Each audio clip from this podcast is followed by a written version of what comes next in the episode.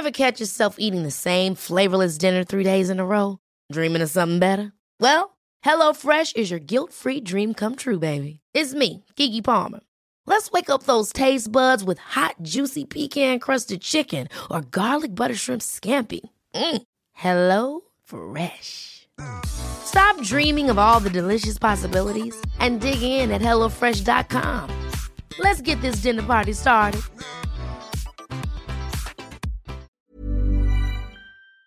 Está en la línea telefónica Santiago Nieto, titular de la Unidad de Inteligencia Financiera, quien saludamos con gusto esta mañana. Santiago, buenos días. Hola, Santiago. Buenos días, este, Lupita. Buenos días, Sergio. Un saludo eh, a ustedes, a su auditorio, por supuesto. Santiago, eh, no sé si, estu eh, si escuchaste al senador uh, panista Damián Cepeda, pero hay muchas dudas, muchos temores ante esta iniciativa que le permitiría a la UIF, la entidad de la cual eres titular, congelar cuentas sin un mandamiento judicial. ¿Cuáles son, cuál es tu posición? Sí, bueno, yo primero decir que respeto mucho al senador Damián Cepeda, para todos los senadores eh, que votaron en favor o en contra de esta de esta eh, iniciativa que el senador Alejandro Armenta y el senador Ricardo Morreal presentaron en su momento y que ya ha ido a Cámara de Diputados y regresó eh, ahora al Senado y que tendrá que ir finalmente a Cámara de Diputados para una revisión final. Yo creo que eso forma parte de, un debate democrático pues, en una sociedad plural como es la como es la mexicana y que qué bueno que así sea. segundo, el, el, el senador mencionaba y tiene razón que esto deriva pues de la jurisprudencia Medina Mora, eh, el hecho de que haya sido emitida una jurisprudencia en donde cualquier investigación nacional eh, pues no podría eh, digamos congelar cuentas eh, pero con una, deficiencia técnica. La jurisprudencia fue, eh, nunca declara inconstitucional el artículo y por tanto pues, la autoridad administrativa tenía que seguir aplicándolo mientras este, no hubiera pues, esta declaratoria de inconstitucionalidad por parte de un juez. Eh, y Pero sí permitía que si había una solicitud de carácter internacional, entonces se pudieran congelar este, las cuentas. aquí hay un tema fundamental. México forma parte del Grupo de Acción Financiera Internacional y hay dos de las 40 recomendaciones de Gafi, la 4 y la 38, que hablan de la necesidad de que en sede administrativa se puedan congelar las cuentas, eh, pues para efecto que el dinero eh, proveniente de operaciones con recursos de procedencia ilícita no se incorpore al sistema financiero y no afecte la economía nacional. Y aquí estamos hablando evidentemente de trata de personas, de tráfico de migrantes, de robo de hidrocarburos, narcotráfico, tráfico de armas, etcétera. Entonces, eh, la medida es una medida provisional no es una afectación definitiva a la esfera de, jurídica de las de las personas y por tanto eh, yo creo que un gran avance que tiene esta minuta aprobada por el Senado de la República es que eh, pues permite que ya exista a nivel legal lo que antes estaba en disposiciones de carácter general, un procedimiento para incorporar a la lista de personas bloqueadas, con eso cumpliendo con el principio de certeza jurídica y por otro lado un procedimiento de garantía de audiencia pues para que se pueda en sede administrativa antes del juicio de amparo eh, poder eh, descongelar las cuentas cuando se acredite la procedencia lícita de los recursos. Esto lo hicieron eh, los norteamericanos, lo hicieron los eh, los ingleses, lo han hecho los españoles, lo hicieron los colombianos y nadie se ha, digamos, rasgado las vestiduras. Colombia lo que hizo incluso fue reformar su constitución y señalar que cuando un recurso eh, digamos que la propiedad originaria de las cosas era, era, era del Estado y cuando alguien no podía acreditar la procedencia lícita de los recursos con los que había adquirido un bien mueble o inmueble, se extinguía el dominio y esto pasaba, regresaba a la propiedad del Estado. Y fue el mecanismo con lo que se desmantelaron al cártel de Medellín, el cártel de Cali, etcétera. Eh, yo creo que yo creo que tenemos que seguir en esta vía porque si realmente queremos combatir la corrupción política y si realmente queremos combatir a la delincuencia organizada, la mejor forma de hacerlo es pegarle a las estructuras financieras. Eh, Santiago, eh, una de las preocupaciones es que puede servir para perseguir adversarios políticos y decía Damián Cepeda, por ejemplo, refería el caso de Chihuahua de que pues hay una manifestación y entonces se congelan las cuentas de quienes participaron en esta manifestación. Bueno, eso es, eh, qué bueno que se, que se toca el tema. Eh, ahí tuvimos una solicitud de la Secretaría de Seguridad eh, y Protección Ciudadana de analizar a 12 personas. Yo, con, lo, yo y encontramos que tres personas tenían algún tipo de irregularidades que, por cierto, ya, vinieron a la garantía de audiencia y se pues, está en este momento revisando pues, el estatus jurídico de cada uno de ellos. En particular, el caso de, Reyes Baeza me parece importante porque había ahí había un desvío de recursos que la Auditoría Superior de la Federación había detectado de 120 millones de pesos hacia el, un esquema similar este, en el ISTE hacia esquema similar a la estafa maestra. Entonces, eh, eh, pues en realidad como nosotros no podemos pues, medir la, la, digamos la calidad de un requerimiento si hay eh, política atrás o no eh, lo que necesitamos hacer cuando tenemos una solicitud del Estado mexicano sea Fiscalía General de la República sean fiscalías locales el propio gobierno del Estado de Chihuahua nos pedido información respecto a César Duarte y sirvió para eh, pues, eh, completar las investigaciones eh, que han llevado a las órdenes de aprehensión que hoy tienen en proceso de extradición a César Duarte. Entonces, pues nosotros lo que tenemos que hacer es pues, darle información cuando nos lo pide una área del Estado mexicano, como fue el caso pues, particular de, de, de, Chihuahua. Ahora, y yo creo que con independencia de las posiciones políticas de una persona en particular, en este caso Reyes Baeza, pues si hay una eh, indicios de desvío de recursos y una sanción administrativa e incluso una contratación por parte del ISTE de una empresa eh, relacionada con un amigo suyo, pues eh, por 58 millones, pues esto tiene que ser aclarado y denunciado, como lo hemos hecho ante la Fiscalía General de la República. Esto tendrá pues, que verificarse pues ya en en sede ministerial. Yo creo que en nuestra actuación tiene que ser pues absolutamente imparcial eh, sin filias ni fobias. Si hay algún tipo de filiofobia en una solicitud de alguna autoridad del Estado mexicano, pues eso es algo que yo no puedo valorar. Yo necesito pues, cumplir con mi atribución, que es diseminar información de inteligencia para eh, que o denunciar los casos en donde encontramos algún tema de corrupción o de delincuencia organizada. Santiago, como, como abogado, ¿no te preocupa que se elimina la presunción de inocencia? ¿No te preocupa que se puede castigar a alguien eh, pues en, cuestiones muy importantes antes de que incluso un juez pueda siquiera considerar el caso? Pero eso también es un tema es un tema eh, relevante. Eh, yo creo que bueno esta medida es una medida provisional, no es una medida pues, definitiva. creo que es importante señalar que tienen de, cualquier ciudadano tiene derecho a acudir al juicio de amparo de manera directa, puede acudir a la garantía de audiencia administrativa y ante la resolución de esta acudir nuevamente al juicio de amparo. Eh, y yo creo que eh, también es una es una es un mecanismo solamente de naturaleza provisional. El definitivo cuando vendiera eh, tanto por extinción de dominio como por el decomiso tendrá que desarrollarlo un juez. En, el, en el ámbito específico de la extinción de dominio, un Ministerio Público tendrá que solicitárselo a un juez especializado en materia civil para desarrollar un procedimiento eh, y por otro lado, cuando eh, la denuncia de nosotros ante el Ministerio Público y la judicialización de la carpeta del Ministerio Público ante el juez, eh, llevar a cabo un procedimiento para el decomiso final. Entonces, eh, yo lo importante creo que es que el, sistema jurídico mexicano establece los mecanismos de, de, pesos y contrapesos para que ante un auto de un acto de la autoridad administrativa pueda eh, un una actividad jurisdiccional o ministerial eh, terminar eh, revocándola o terminar eh, confirmándola a partir del aseguramiento de cuentas, por ejemplo, el Ministerio Público. Yo creo que el, el tema es cómo cumplíamos con el estándar internacional. El estándar internacional obliga a que tengamos un congelamiento directo y, eh, y claro, por supuesto que coincido en que tiene que ser algo, eh, ser utilizado con absoluta eh, eh, responsabilidad ante pues una competencia pues tan importante como como es esta eh, que al final del día lo que busca es cumplir un estándar de carácter internacional y que pues, México colabore con Gafi en esta lucha en contra del lavado de dinero, del financiamiento del terrorismo y de la proliferación de armas de destrucción masiva. Siempre he dicho que eh, nuestro problema real está en el lavado de dinero y sobre todo en los delitos precedentes es donde tenemos que enfocar todas nuestras baterías. Eh, y esto es eh, incluye evidentemente el bloqueo de cuentas de esos grupos como Cártel Jalisco Nueva Generación, como Cártel de Sinaloa, como eh, Unión Tepito, Cártel de Tláhuac, y en general estos grupos delictivos que han utilizado los sistemas financieros para poder lavar su dinero. Un, detalle que me parece importante recalcar aquí es que, por ejemplo, en temas de activos virtuales, el 95% de los avisos que recibimos de compras de criptomonedas son en Jalisco. Eh, esto no quiere decir nada, pero eh, me gustaría estar seguro que no se trata de adquisiciones que esté haciendo el cártel Jalisco Nueva Generación eh, en activos virtuales para poder sacar el dinero del país en una memoria USB eh, y esto pues, perjuicia evidentemente de la economía nacional y el sistema financiero. Santiago, eh, ¿qué pasó en el caso? Hablabas de, del ministro Medina Mora. Eh, fue un caso en que se le congelaron cuentas y después que y después se le liberaron esas cuentas nuevamente. esto se vio con mucha suspicacia. ¿Qué, ¿Qué pasó en el caso del ministro Medina Mora? Bueno, hicimos una, una investigación y encontramos dos temas.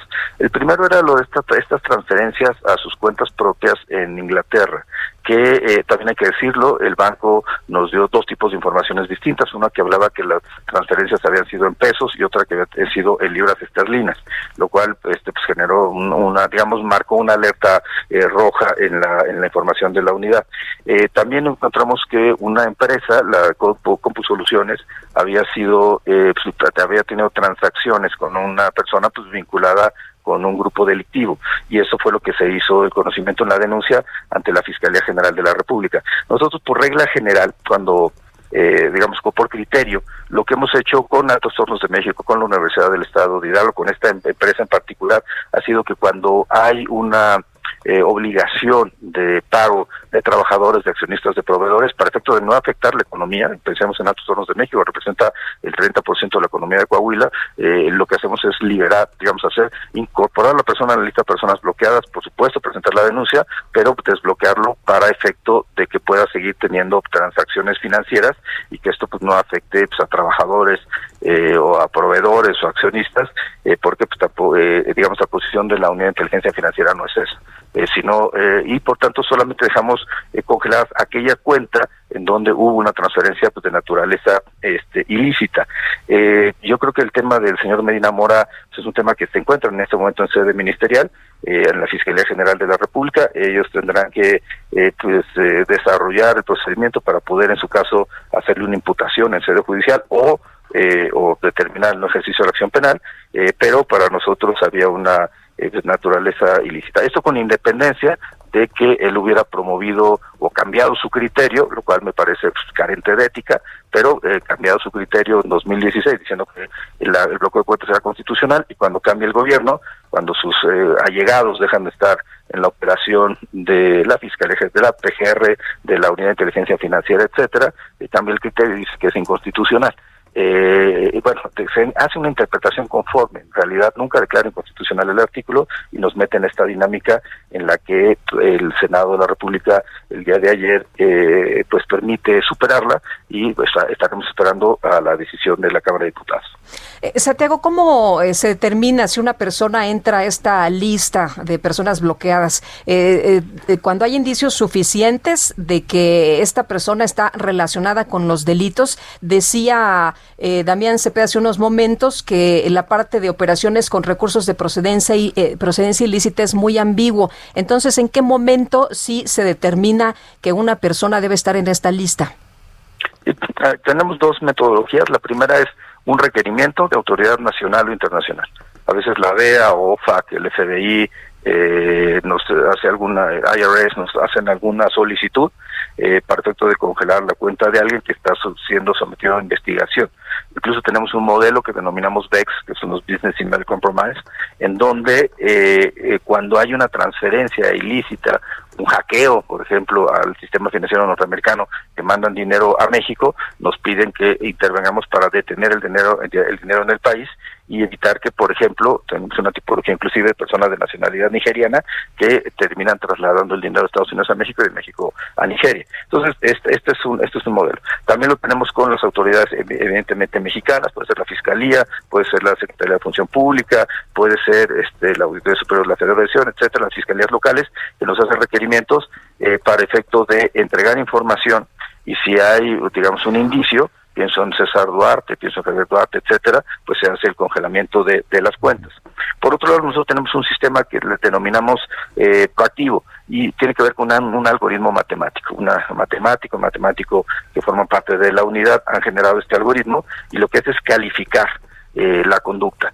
Eh, hay 254 variables que establecen una calificación eh, menor o mayor dependiendo de la de, pues, del tipo de, de, Para ver si se, eh, si se detecta algo.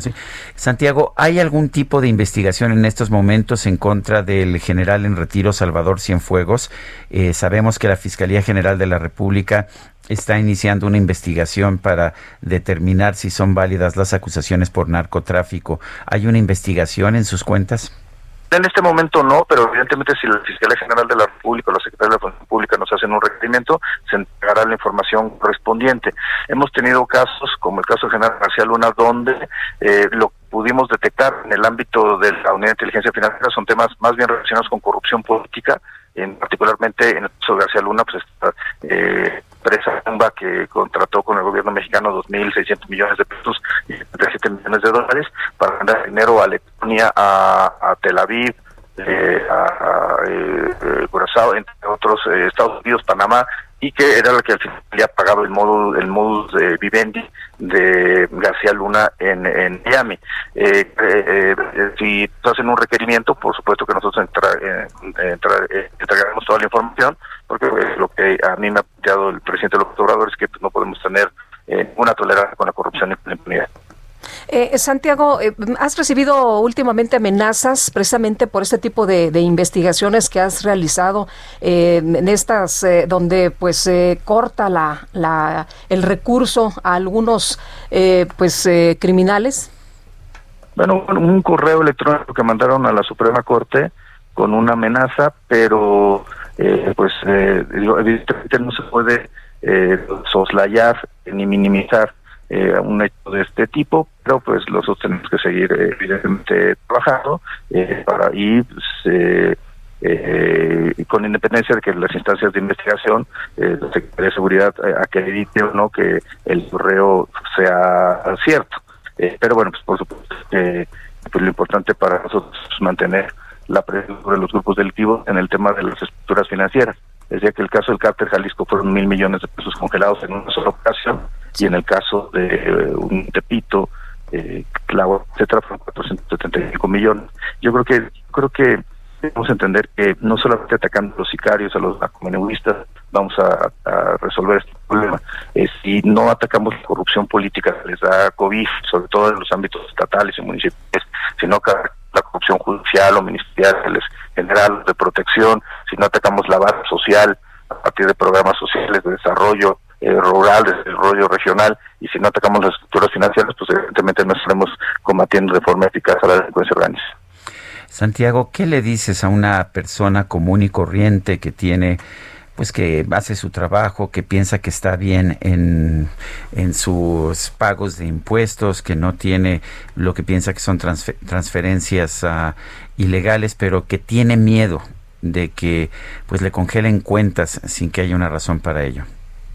Yo creo que eh, eh, debemos de ser absolutamente responsables de esta, de esta facultad eh, creo que hay que mandar un mensaje que solamente eh, perseguimos a gente pues que rompe la estructura básica de la sociedad, sea en corrupción política, sea en grupos de delincuencia este, organizada y que evidentemente pues no se trata nunca de afectar los derechos de la ciudadanía mexicana, de los grupos empresariales, pues que no.